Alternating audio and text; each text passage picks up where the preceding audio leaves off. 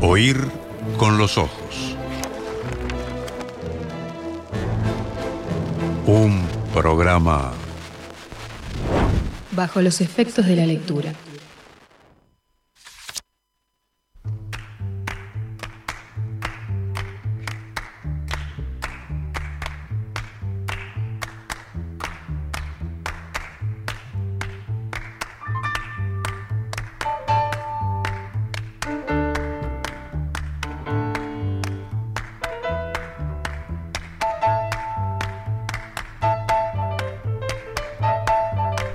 Crónica de un viaje literario, me permití llamar. Bueno, eso. A esto que se viene, Lucía Campanella. Un poco grande. Decís, ah, yo creo que no. Yo sé algunos de los destinos de los que vas a hablar, algunos de los lugares por los que pasaste en los últimos meses. Eh, y, no, no, no le queda grande. No, por favor. Eh, el sueño de muchos lectores, eh, poder visitar algunos de esos, de esos lugares. ¿Cómo empieza este viaje? Imagino que de manera ordenada, es por, ah, por, tu primer destino una vez que despegaste de, sí, sí, acá de Montevideo.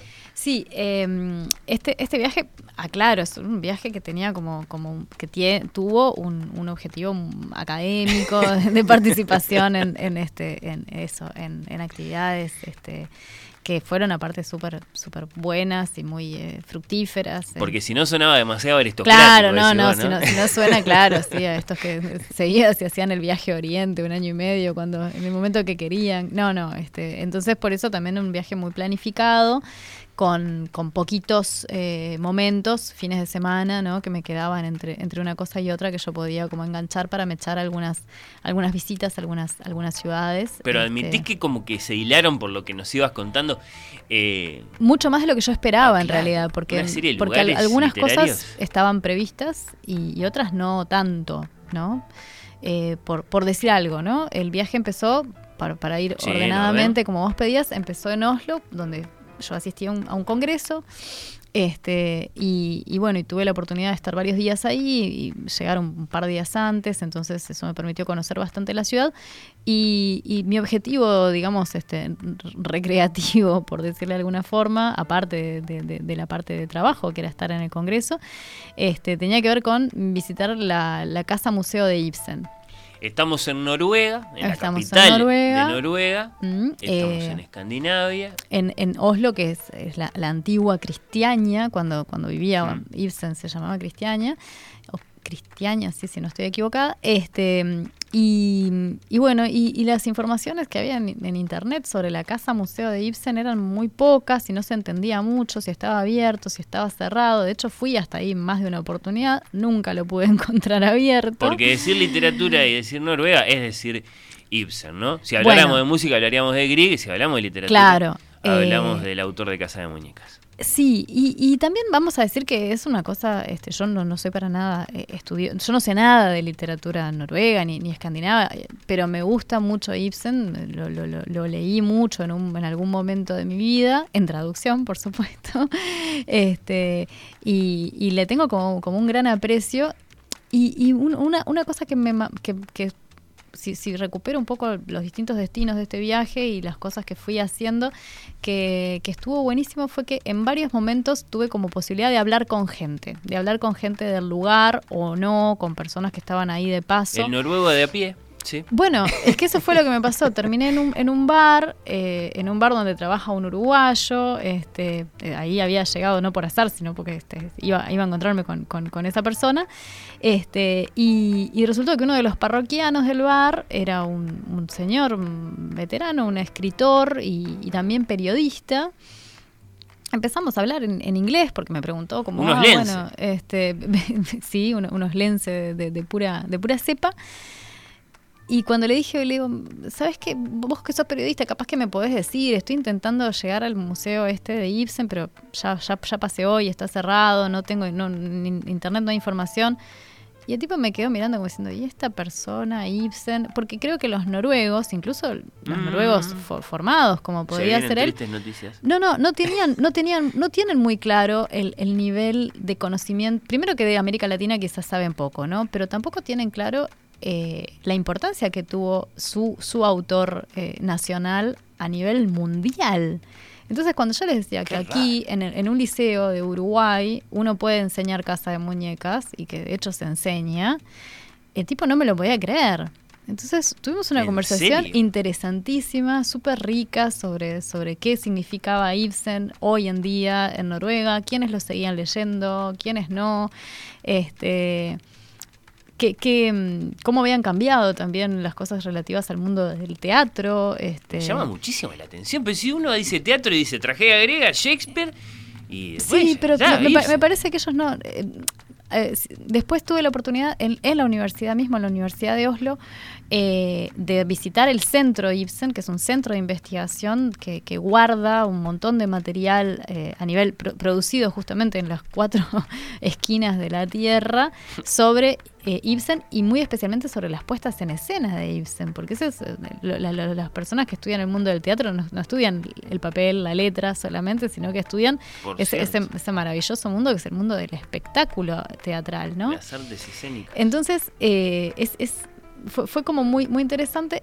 Y con, el con este hombre terminé diciéndole, bueno, si, si no hay casa, porque parece que no, que no estaba disponible, ¿dónde está la tumba? Me dijo, bueno, acá, cuatro cuadras para allá. Ah. Entonces me dio todas las indicaciones y terminé en un, en un precioso este, cementerio, como una especie de parque, eh, muy, muy lindo, muy austero también, todas las, todas las tumbas y todo, toda la, presentación del cementerio era también este, bastante, este, eso, eh, no humilde, pero no, no, no, no especialmente vistoso ni recargado, no se parecía a esos cementerios que uno ve en otras partes de Europa, qué sé yo, los cementerios parisinos que tienen una enorme cantidad de, de estatuas y de imágenes, esto no, todo lo contrario. Y bueno, empecé a dar, empecé a dar vueltas en el cementerio porque no lo encontraba a, Ibsen. Entonces en un momento me, mira de lejos otro señor que hacía rato que estaba dando vueltas y me dijo, ¿estás buscando a Ibsen? Sí. Bueno, el que lo encuentre primero avisa.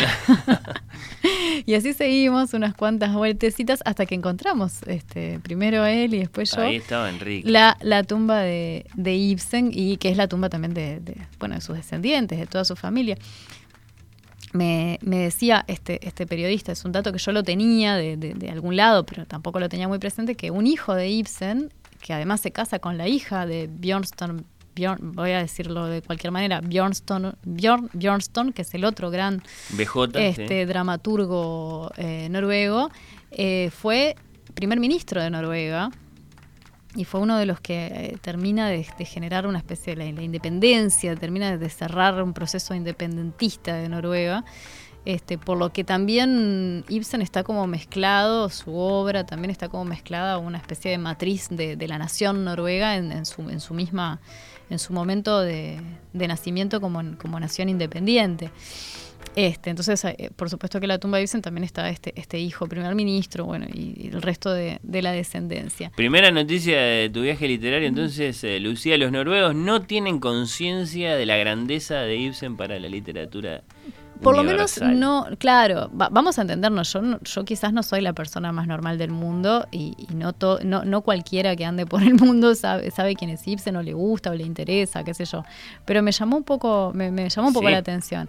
Este, Bjornstam Martinus Bjornsson. Ese mismo. Eh, el, también dramaturgo. El escritor noruego. Ahí está, un poco, un poco este, rival de, rival y no tanto de, de, Ibsen. Que murió en 1910, este, lo cual le dio tiempo para ganar el Nobel de Literatura. Claro, exactamente. Y, bueno, entonces este, esa tumba es, extraordinaria, la tumba de Ibsen, porque tiene, eh, primero que no, no, no eh, como decía yo, es muy austera, es muy, este, tiene muy, muy, poco, muy poco adorno, pero el único adorno que tiene es un martillo. Entonces, al otro día volví al mismo bar para encontrarme con el mismo parroquiano para decirle, me, explícame lo del martillo, porque no, no, no me doy cuenta si, si es una cuestión que tiene que ver con la mitología nórdica, no sé, pensé por esos lados. Este, después también hablé con, el director del centro Ibsen y le conté que, había estado en, la tumba.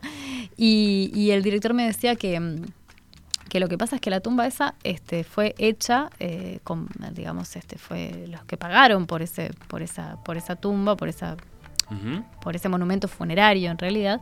Este, era un sindicato de constructores y lo cual me parece súper lógico y súper interesante en, eh, porque Ibsen fue muy leído dentro, en el marco de las, las lecturas, digamos, de los obreros. Este, y bueno, y él tiene una obra importantísima que es el, constructor Solness, ¿no?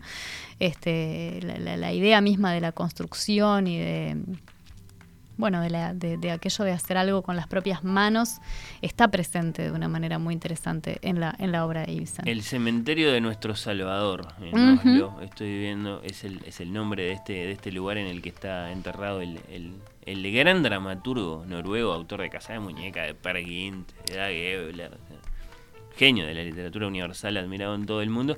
Y bueno, para los noruegos, está, ese escritor famoso. ese escritor famoso que sabemos que es famoso, pero no sabemos famoso hasta dónde. Así que fue, eh, una experiencia, ¿cómo decir?, interesante por, por, porque tuvo todas esas dimensiones, ¿no? La dimensión de estar en la ciudad de, Ibsen, en el, en el museo, eh, perdón, no en el museo, en el teatro, del cual Ibsen fue, fue director en su momento, aunque bueno, eso fue no estaba abierto, pude simplemente pasar por la puerta. También pasé por la puerta de la casa.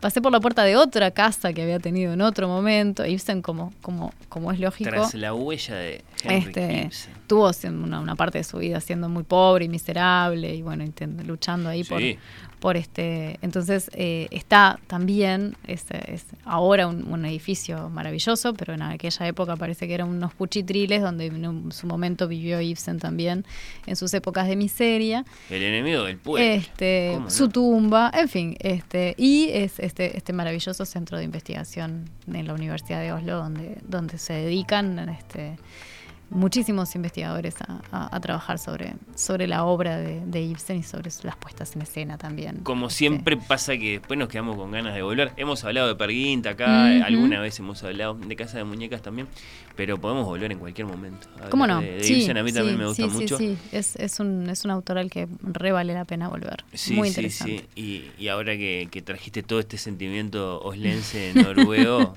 Eh, tanto más. Pero no te quedaste quieta, ni siquiera te quedaste dentro de Escandinavia. No, no, no, no. Seguí, seguí, camino. De hecho, este, hice una especie de parada estratégica también muy, muy veloz en Dinamarca. Pasé apenas un día, este, una tarde en realidad, eh, visitando la ciudad de Elsinor. Sí, esto lo conté acá en el programa porque di cuenta, como corresponde, mm. de un gran regalo. Del, del regalo, sí. te, hiciste una pausa porque pensás que no fue un gran regalo. No, fue un gran regalo. Claro que fue un gran regalo. Sí, bueno, pero a partir de ahí de Elsinore tengo, tengo una cosa para decir que también este, se aplica a otras visitas que hice en el marco de este viaje, que es que los museos tienen como un lado A y un lado B, según mm. estuve pensando. Este, y esto, eso, aplica a este museo en particular. Por supuesto que en Elsinore eh, está el castillo de Elsinore, que es un castillo que preexiste y, incluso tiene una existencia, si se quiere, paralela en el mundo de la realidad a la existencia que todos le conocemos en la ficción. El castillo de Kronborg. Exacto. Entonces es bastante curioso porque bueno, primero porque llegué a Elsinore un poco de rebote. Segundo porque en Elsinore ese día estaba teniendo lugar la Ironman, que es esta competencia. no, no, es extraordinario. Esta competencia donde personas hacen como unas pruebas ahí muy, muy, muy difíciles. Entonces eh, estaba llenísima. no, no, no, pero nadan, corren y hacen bicicleta. Creo que esas son las tres cosas que hacen de manera continua, además, durante no sé si es un día y medio entero que están ahí haciendo esas cosas. Y ahí no resististe la tentación y dijiste algo huele mal en y, había había personas como de todo el mundo este, corriendo por las calles de Elsinore, que es muy chiquito, por lo menos esa, ese ah, casco antiguo. este, entonces era muy curioso todo. Este, y en el medio estaba el castillo y bueno, este, tuve la, oportunidad de entrar y de visitarlo. Y claro, en realidad como dispositivo museístico, este castillo que es maravilloso, que tiene un increíble patio central y que tiene este, que está prácticamente sobre el mar, ¿no? Entonces, este, también era, era un castillo, existe ahí como castillo también porque era una especie de, aduana y de punto de control de quienes pasaban por esa zona, por en, la vía marítima que está que está sobre esa, esa parte de la costa dinamarquesa. Entonces, uno recorre todo el castillo, de arriba para abajo, abajo para arriba, y Hamlet no aparece en ninguna parte. ¿Cómo que no? ¿Y el fantasma? Lo cual es que es eso, es que eso es lo, eso es muy gracioso. Este, no, no. Lo cual, por otra parte, es lógico, porque en realidad Hamlet nunca tuvo nada que ver con ese castillo, más allá de que en la, en la, calenturienta imaginación de Shakespeare se le ocurrió ubicar la acción ahí. Lo, lo imaginamos a ese, a ese danés de corbata bien apretada, un fantasma ese Shakespeare. claro, me, vino, me, vino, a poner la, acción acá, claro. Y a diferencia de lo que pasa, por ejemplo, en Verona, donde ah, tipo vos llegás a Verona y las panaderías te venden unos bollitos que se, llaman los besos de Julieta o qué sé yo, y está tipo todo, todo, todo está todo tomado por, por, por la imaginería shakespeariana de Julieta, de Romeo, qué sé yo. Acá no, acá se lo tomaron, es, es un museo en serio y es un museo de un castillo que durante siglos fue muy importante para la, la, cultura política eh, de, de Dinamarca. Igual un poco mala onda. Podría haber una estatuita del príncipe con, su cráneo. ¿Y dónde está todo eso? Eso está en la tienda de regalos. O sea, vos pasas todo el castillo y en serio que caminas mucho ahí adentro y que está buenísimo y es re importante y re interesante y tiene unas historias este, tétricas interesantísimas también relacionadas con, qué sé yo, reinas cautivas, no me, acuerdo bien. Pero claro, eh, llegás a, la, parte de la tienda de regalos y ahí sí, estalla Shakespeare por todas partes. está bien, eh, separaron la ficción de la este, realidad, entonces, la historia bueno, de la eh, literatura. Ahí es, que, ahí es que uno dice, bueno, ahora sí voy a poder traer alguna cosa que tenga... Una este, calaverita. Una calaverita, algo, qué sé yo. Este, así que en ese sentido fue, fue, fue eso, interesantísimo verlo así este, de primera mano. Después. No es lo que hubiéramos adivinado y me encantó que lo cuente. No, no, claro. porque el castillo es un castillo, serio. sí, que respeta su historia. no, y aparte está buenísimo, ¿no? Visitar castillos es una cosa, es una, actividad re linda, no sé cómo decir, pero tiene que ver con otro tipo de cosas. Y después, siguiendo camino, tuve la oportunidad de pasar este, también eh, de manera medio, medio veloz por eh, la ciudad de Ámsterdam. Este, y eh, yo iba como a hacer una cosa, que era eh, visitar un, archivo, este, y eso, y eso este, me, llevó, me tomó un día entero. Y después este, dije, bueno, eh, bueno, los que han estado en Ámsterdam o, incluso los que están quizás planificando un viaje saben que Ámsterdam tiene varios museos que son todos muy importantes y muy imponentes. En Ámsterdam se puede visitar el Museo Van Gogh, que parece que es uno de los mejores del, del mundo. Está la casa de Ana Frank, es decir, y, y, son importantes. Bueno, la Casa de Frank no sé qué tan grande será, me parece que no, te debe llevar un día entero, pero eh, el Museo Central de Ámsterdam, que es el Rijksmuseum, eh, lleva un día entero. Está. Si uno lo quiere hacer todo, y, bueno, y como uno paga el billete una sola vez, digamos, tiene que, aprovecharlo. ¿Tenías un día entero? Porque dijiste que claro, lo Dije, bueno, entonces, entonces tuve que hacer opciones. Dije, bueno, Van Gogh queda afuera, vamos al Rijksmuseum. Este, para otro día en la vida quedará esa posibilidad. También eso, eh, pensando, y esto tiene que ver con lo que, lo que el lado B de los museos que, les quería decir. En este caso, el lado, el lado B, el, el Rijksmuseum es, un museo nacional, está también en una especie de castillo no es la palabra correcta, pero bueno, eh, en, un, edificio extraordinariamente lujoso y, grande e importantísimo, relacionado por supuesto a la monarquía, este, que está en el centro de la, de la ciudad de Ámsterdam. Este, es un museo que está, eh, digamos, este, organizado de una manera muy efectiva. Este, si, están pensando ir, sepan que se pueden bajar una app maravillosa del museo y que uno con no, bueno, pero están, eh, viste que uno paga la entrada al museo y después te ofrecen una audioguía. Y yo con las audioguías siempre tengo un poco de duda, decir que la quiero o no la quiero. Pero la app, este, que es gratuita, vos te la descargas ahí en el momento, si tenés unos auriculares a mano, este, es maravillosa. Está en varios idiomas, vos vas pasando, de, hay, hay una una muy buena selección de cuáles son los, las pinturas, sobre todo que la app retoma. Hay unas explicaciones extraordinarias este, para alguien que no tiene una formación específica en el ámbito de las de las artes visuales es, son, son esas cosas que te abren la cabeza, que te hacen ver mucho más de lo que estás viendo. Pero este, en este caso, y para mí, además de todo lo que tiene ese museo, que es extraordinario, tiene la ronda de noche, este, esa, pintura importantísima y, famosísima, este, sobre la cual eh, Greenaway hizo un, maravilloso documental hace unos cuantos años que se llama, si no me acuerdo, si no, me, estoy muy equivocada, Rembrandt Jacques. Eh, bueno, hay, hay cosas, está, está, hay, está la obra de, los maestros este, holandeses, es, una cosa extraordinaria como, como todo lo que hay en ese museo. Pero además, los museos eh, nacionales como este suelen tener exposiciones temporarias. Y uno a veces, claro, cegado porque quiere ir a ver la ronda de noche o quiere ir a ver la lechera, este, está, mm. dice, no, no, ¿qué me voy a meter en la exposición temporaria para, no puedo con todo? Pero las exposiciones temporarias tienen a veces como esa, como esa cosa de, que son extraordinarias y que además van a estar un rato y después no van a estar más. Mientras que la ronda de noche, la ronda de noche va a estar ahí. Si, si vas dentro de 10 años, va a seguir estando. Los Vermeer, todo eso. Los Vermeer, todo. Eh, y entonces me, terminé, eh, empecé en realidad mi visita en una exposición este, temporaria que se llamaba Papel XXL, grande, más grande, grandísimo, y que era una exposición toda compuesta de eh, objetos, de piezas este, que tenían como soporte el papel, pero en grandes formatos. Y cuando digo grandes formatos, digo grandísimos formatos. Por decir algo, les doy un ejemplo. Una de las cosas más grandes que había ahí eran unas enormes pinturas que estaban, que se hicieron como, eh, como boceto de unos vitrales de iglesia. Mm. ¿no? Imagínense el tamaño que tiene un vitral de iglesia, imagínense que se haga un boceto de ese vitral de iglesia en tamaño natural. O bien, también, eh, dibujos, eh, no, sé, no sé con qué técnica, unas ilustraciones impresionantes, este, muy, realistas, que estaban hechas para poner en paredes, pero en paredes de 5 metros de alto.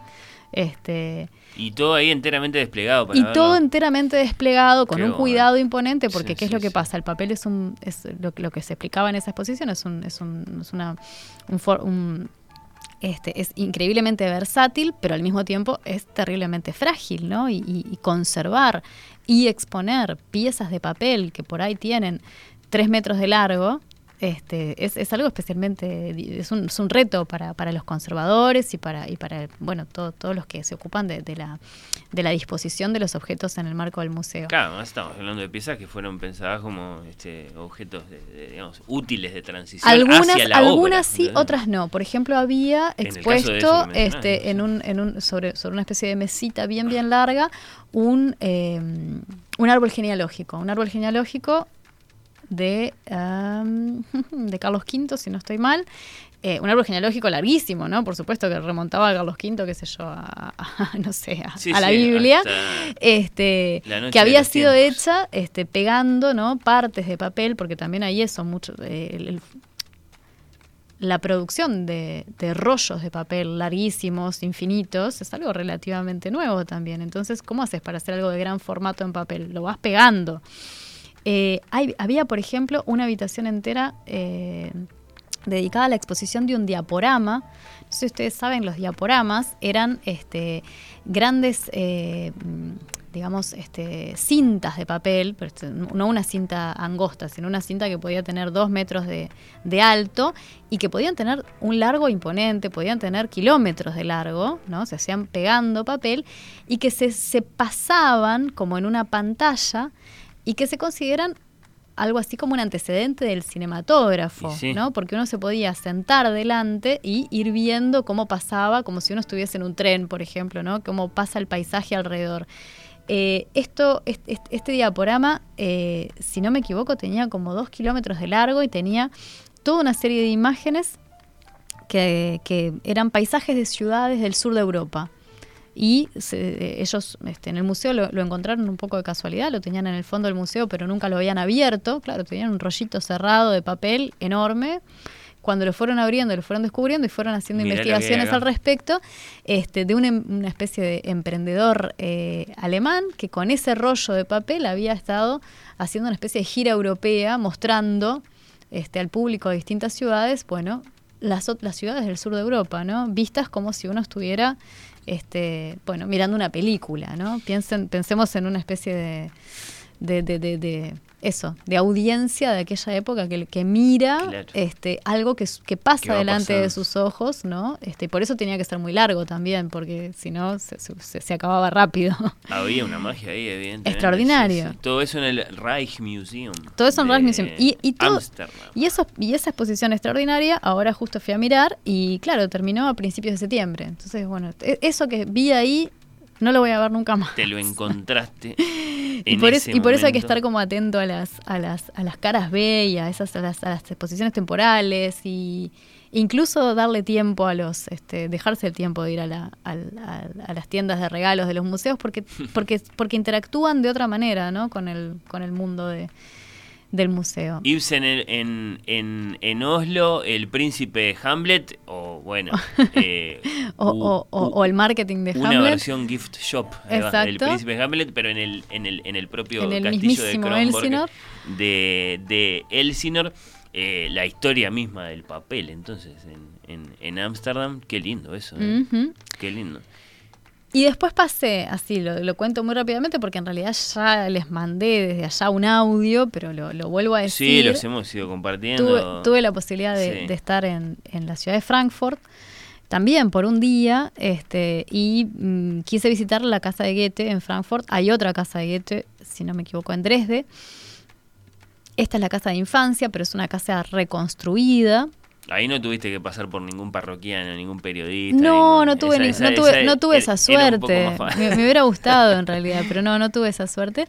Este, y eh, lo que les contaba es que al lado de la casa Goethe, que es como lo que salen en, cuando uno busca los museos para ver en Frankfurt, hay un extraordinario, pero extraordinario museo del romanticismo alemán que vale tanto o más que la casa de Goethe, porque bueno, por, por, por, por la riqueza que tiene, por, por el concepto que hay detrás, este, que es eh, realmente eh, increíble, increíble, increíble. Este, ya, ya, de esto ya les conté, así que no les, no, no, no, no, lo, dejo para que lo, lo, vuelvan a escuchar si tienen ganas. Este, la casa de Goethe eh, claro, guarda, guarda un montón de, elementos de la vida de la familia Goethe y de, y de, Goethe mismo, este, pero además tiene la particularidad que en realidad es una reconstrucción, porque la, casa real de, Goethe fue este, bombardeada y destruida completamente. Eso es increíble. Este, Entonces uno, uno, tiende, uno está en un lugar que sabe a ciencia cierta que es una especie de réplica este, construida después de los años 40. Pero, pero, bueno. Porque es Goethe, que para Alemania es lo que Cervantes es para España, o lo que Dante es para Italia, es una figura nacional, sin duda. una importancia que trasciende lo literario, que, que incluso trasciende lo cultural, o sea, es, es, muy grande. Eh, ahí es donde, de nuevo, ¿no? Eh, las grandes tradiciones literarias se hacen sentir con todo su peso. Sí, sin duda. Y también eh, es interesante notar, yo, nunca había estado en Alemania y no, no, no, no conozco mucho más de, de, la ciudad donde estuve la mayor parte del tiempo, que es Mainz, de la que voy a hablar ahora, este, y esa, esa, ese, ese, día que fui hasta Frankfurt, este, pero también eh, en comparación con otras partes de Europa, esa zona fue muy castigada por, por la guerra. Entonces uno se encuentra en una ciudad europea donde lo, no, no, no encuentra o encuentra poquito de lo propio de la ciudad europea, ¿no? que es esa, hmm. este, esa conservación de, de, de, las callecitas medievales, de, de, las, de los edificios, etcétera. Eh, y, en Frankfurt pasó eso, ¿no? Estaba esa casa muy, muy conservada, muy cuidada, etcétera, durante la guerra. Entonces sacan todo lo que había dentro, que eran todos esos objetos propiedad de la familia Goethe, la casa queda destruida, bueno, la reconstruyen al idéntico, le vuelven a poner dentro todo aquello y bueno, y uno está como en esa especie de puesta en escena. Este, pero eso permitió justamente construir al lado, me parece, o permitió tener el espacio para tener ese otro museo que es realmente extraordinario. Lo cual es a su vez una materialización de la historia misma, porque Siguete escribió ahí el Werther. sí, se supone que empezó ahí a escribirlo, es, cierto. De juventud. Entonces, estás en el lugar en el que nació el romanticismo y estás Ah, sí. Sí, sí, sin duda. Lo que pasa es que, vos salís de ahí y no hay, no, hay, no hay nada que te recuerde que estás en una ciudad antigua. Sí. Este, por, no sé, no, no, no hay, no hay una adoquina en la calle, no hay otra fachada parecida. Este, eso, es muy raro, es una, como una sensación de, este, un poquito, un poquito rara. Mucha sobriedad, por lo que mm. yo voy viendo a medida que vos vas contando, porque obviamente me tienta y quiero ver cómo son los lugares. Sin duda. Y claro, sí, sí, mucha, mucha sobriedad.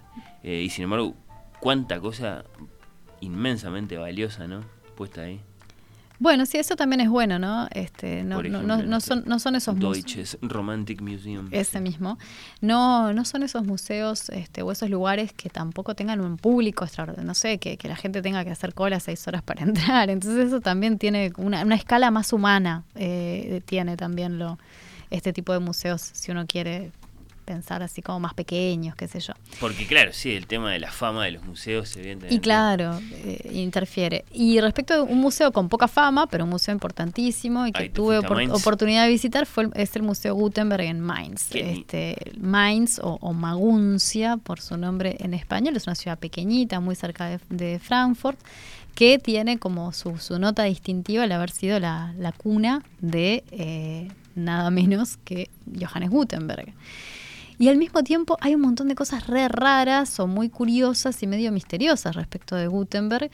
Este, y que, hacen que, eh, que, se sepa poco en realidad. Este, bueno, yo tuve la oportunidad de estar en una visita guiada este, a, este, a este museo, que es un museo extraordinario también, y que también tiene un lado B, que, que tuve que tuve tiempo y tuve la suerte de, visitar, que es que tiene todo un piso dedicado a la historia de la prensa en Alemania. Hmm. Entonces, bueno, con, mis evidentes limitaciones de, no conocer la lengua alemana, este, igualmente es una, esa parte es una maravilla, la cantidad de, ejemplares de, prensa y de publicaciones que tienen desde los primeros años en, este, en los que existe la idea de un un tipo de publicación efímera, ¿no? Que no está.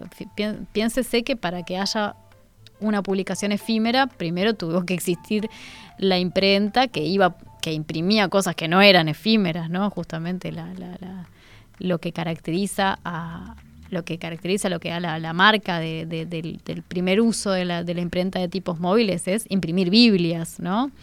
Dos de cuya digamos, este, las Biblias impresas por Gutenberg y también por talleres que se formaron cuando a Gutenberg se, le vino la noche, porque Gutenberg para desarrollar la imprenta de tipos móviles, esto es todo cosas que te chusmean ahí en el museo, tuvo que pedir plata, no la devolvió, eh, le hicieron un juicio, lo echan de, la ciudad en un momento. Entonces, ¿Le afanan el invento? Eh, es que no, en realidad parecería que él había firmado, él había firmado un contrato leonino con el que le había prestado el dinero para, para, hacer, para, para, para, hacer las primeras, la primera imprenta de tipos móviles que decía que si él no devolvía la plata tenía que dar su invento, eh, en, digamos, en pago.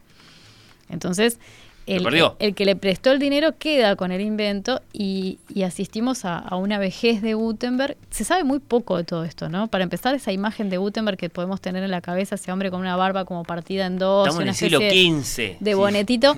esa, esa imagen, por ejemplo, no hay ninguna certeza de que tenga ningún tipo de relación con la realidad. Para, tener, para, que, para que vayan viendo lo poco que se sabe. Pero tenemos que imaginar, es interesante imaginar un Gutenberg viejo, no, bueno, no tanto porque muere a los sesenta y pico de años, pero que termina este, trabajando en, en tallercitos de imprenta de, de, de, muy pequeños y, y, de, ínfima categoría, digamos, ¿no? O sea, es el tipo que inventó la imprenta de tipos móviles y termina su vida como ayudante en, en, en, imprentas de pueblo. Él no era un hombre de letras en el sentido en que vamos a entender después. No. Eh, eh, al, al, al, impresor, el librero, editor interesado por el mundo de los libros de un modo más activo y participativo. Él era un técnico que había no una gran, exacto, eso, eso gran máquina. ¿Y al que le fue? ¿Cómo le fue? Tuvo una inteligencia eh, tecnológica muy importante, por lo, por lo que, por lo que explicaron, en, por lo que explicaban en la visita guiada. Tuvo eh, como hijo de, de, una cierta clase acomodada de, de Mainz, seguramente tuvo una educación, o sea, era un tipo que sabía latín, este, se trasladó en un momento de su vida muy joven a Estrasburgo, que era un centro intelectual mucho más importante que Mainz, y se cree que fue en Estrasburgo que tuvo esa, esa idea de, de los tipos móviles, ¿no?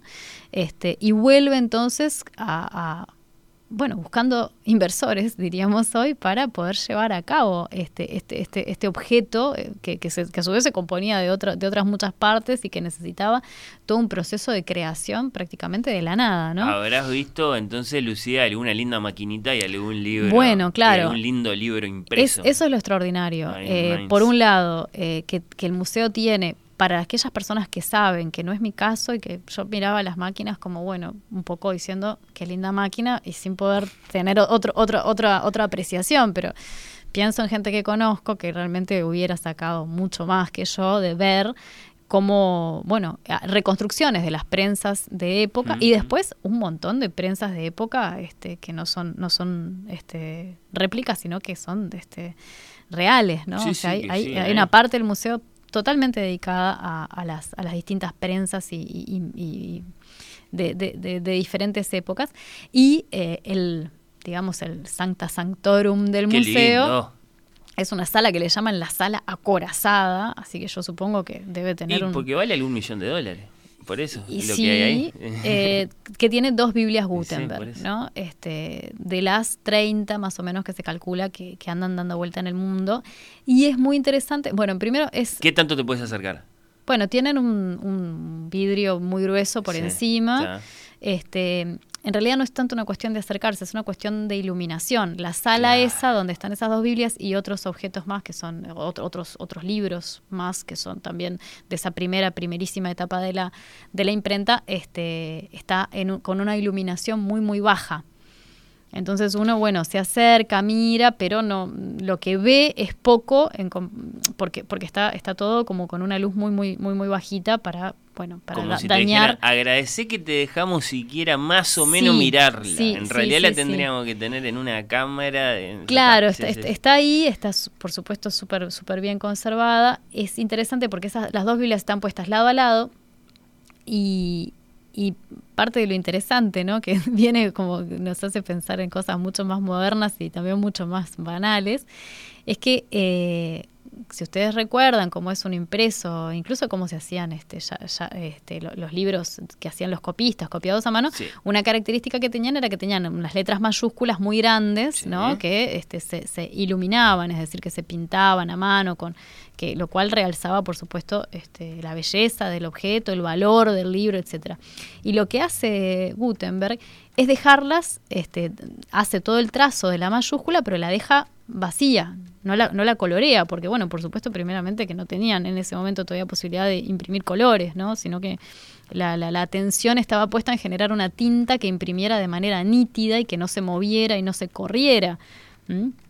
Este, entonces, uno puede diferenciar una Biblia Gutenberg de otra porque los, los, los dueños las mandaban a iluminar esas mayúsculas con distintos especialistas. Entonces, como está están, están ambas abiertas en la misma página, uno puede ver cómo estaban personalizadas, si uno quiere.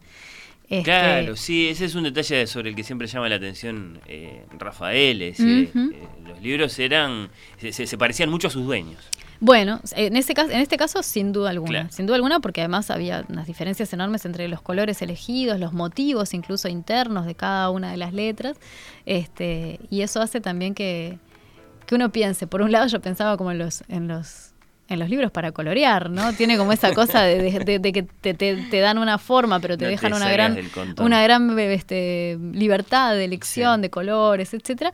Este, y por otro lado, esa idea del objeto propio, ¿no? De que, y, cómo, cómo, cómo Gutenberg pudo o supo eh, interpretar el hecho de que ya un libro que no está hecho a mano, ¿no? pierde algo de esa impronta del objeto único, pero le deja, un poquito. Claro, pero le deja un espacio para que entre una mano ahí, que es la mano del especialista, del iluminador, de bueno, de, este, de este, ilustrador, que no, e, no, era el propio dueño que pintaba como quería, ¿no?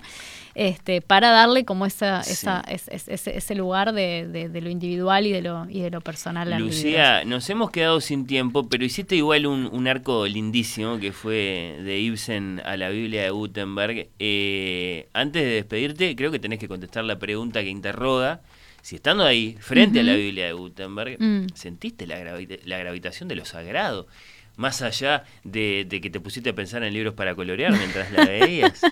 no, no, sinceramente no. Dale. No, a ver, hay, hay una cosa que tienen estos objetos, que es que uno los ha visto miles de veces, reproducidos por ahí, qué sé yo, eh, uno no se imagina lo nítidos que son, lo, lo, bien mm. ordenadas que están las líneas. Eh, se llaman, estas se llaman Biblias 42 porque son Biblias de 42 líneas, ¿no? Este, y, y cómo ah, lo, que estaban, lo que estaba siendo privilegiado ahí era una, una gran capacidad de legibilidad también. Entonces, si, si, existe Dios, reside sin duda en ese orden maravilloso, en, esa, en esas líneas perfectas que son las que después nosotros vemos en cualquier libro que llega a nuestras manos, en cualquier revista, en cualquier, documento de Word que hacemos nosotros. Es, es eh, la magia del orden que tienen esas, esas líneas es una cosa este, increíble. y la eh, nitidez de, esa, de cada uno de los tipos impresos también es una cosa extraordinaria. Ha aumentado su asombro al mm. infinito por el hecho de que este fue el, básicamente el, primer hombre y esta fue la primera máquina que, lo hicieron, ¿no? Sí, bueno, con, te voy a decir todas las, denuncias de satanismo. El librito que venden en el Museo Gutenberg tiene eh, a su honor, hay que decir, que explica que la imprenta de tipos móviles, no exactamente de la misma manera, pero que una forma de tipos móviles existió en, en el mil y algo ya en China y en Corea. Así que este es, el, es para el mundo occidental todo esto, ¿no? Bueno.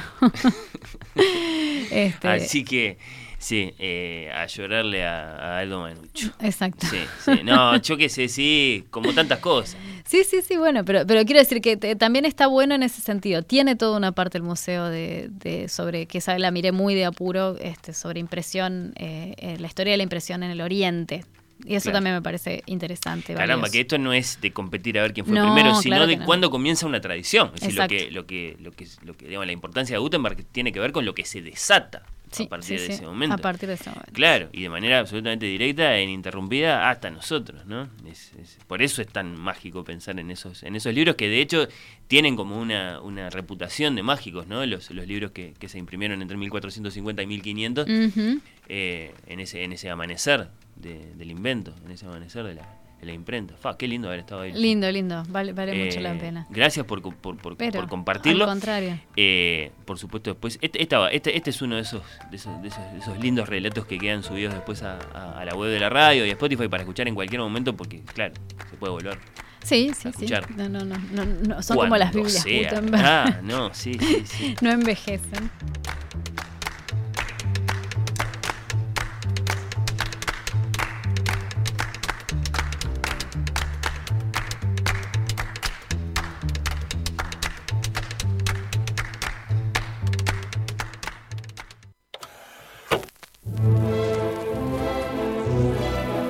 Oír con los ojos. Un programa bajo los efectos de la lectura.